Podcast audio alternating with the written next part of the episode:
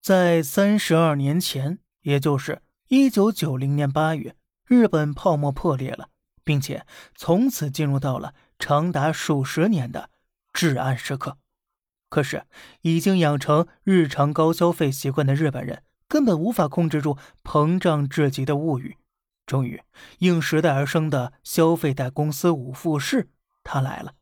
而且呢，他从某一方面支撑起了已经坍塌的日本社会的最后的疯狂与繁华。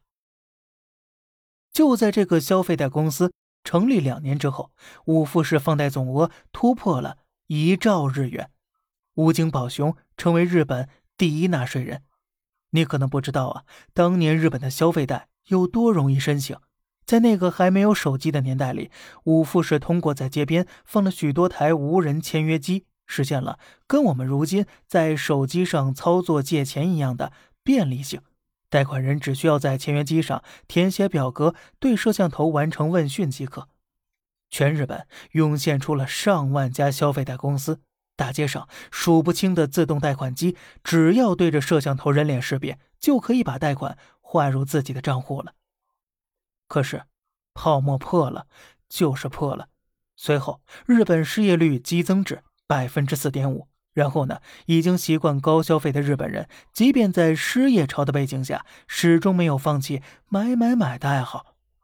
从一九九零年到两千年，日本个人消费占 GDP 比重。超过百分之五十，消费贷成为了满足消费欲望的利器，以至于啊，武井宝雄压过了我们熟悉的软银创始人孙正义，成为一九九八年全日本的首富了。而与此形成鲜明对比的是，日本的经济持续衰退，消费贷公司坏账比例快速攀升，五富士的催收电话中开始出现了卖血卖身的话术，许多人为躲债出走。流浪街头。日本消费贷泡沫破灭后，日本的地铁经常因人跳轨而暂停，低欲望社会正式成型，年轻人彻底失去未来，不婚不育、啃老族、蜗居的御宅族、佛系的食草族大肆流行。日本从此之后进入了漫长的三十年的经济寒冬。日本著名记者。斋藤茂男给这一代人起的名字叫做“饱食穷民”，不为温饱发愁，却债务缠身。这是一记闷棍呢，也为我们敲响警钟。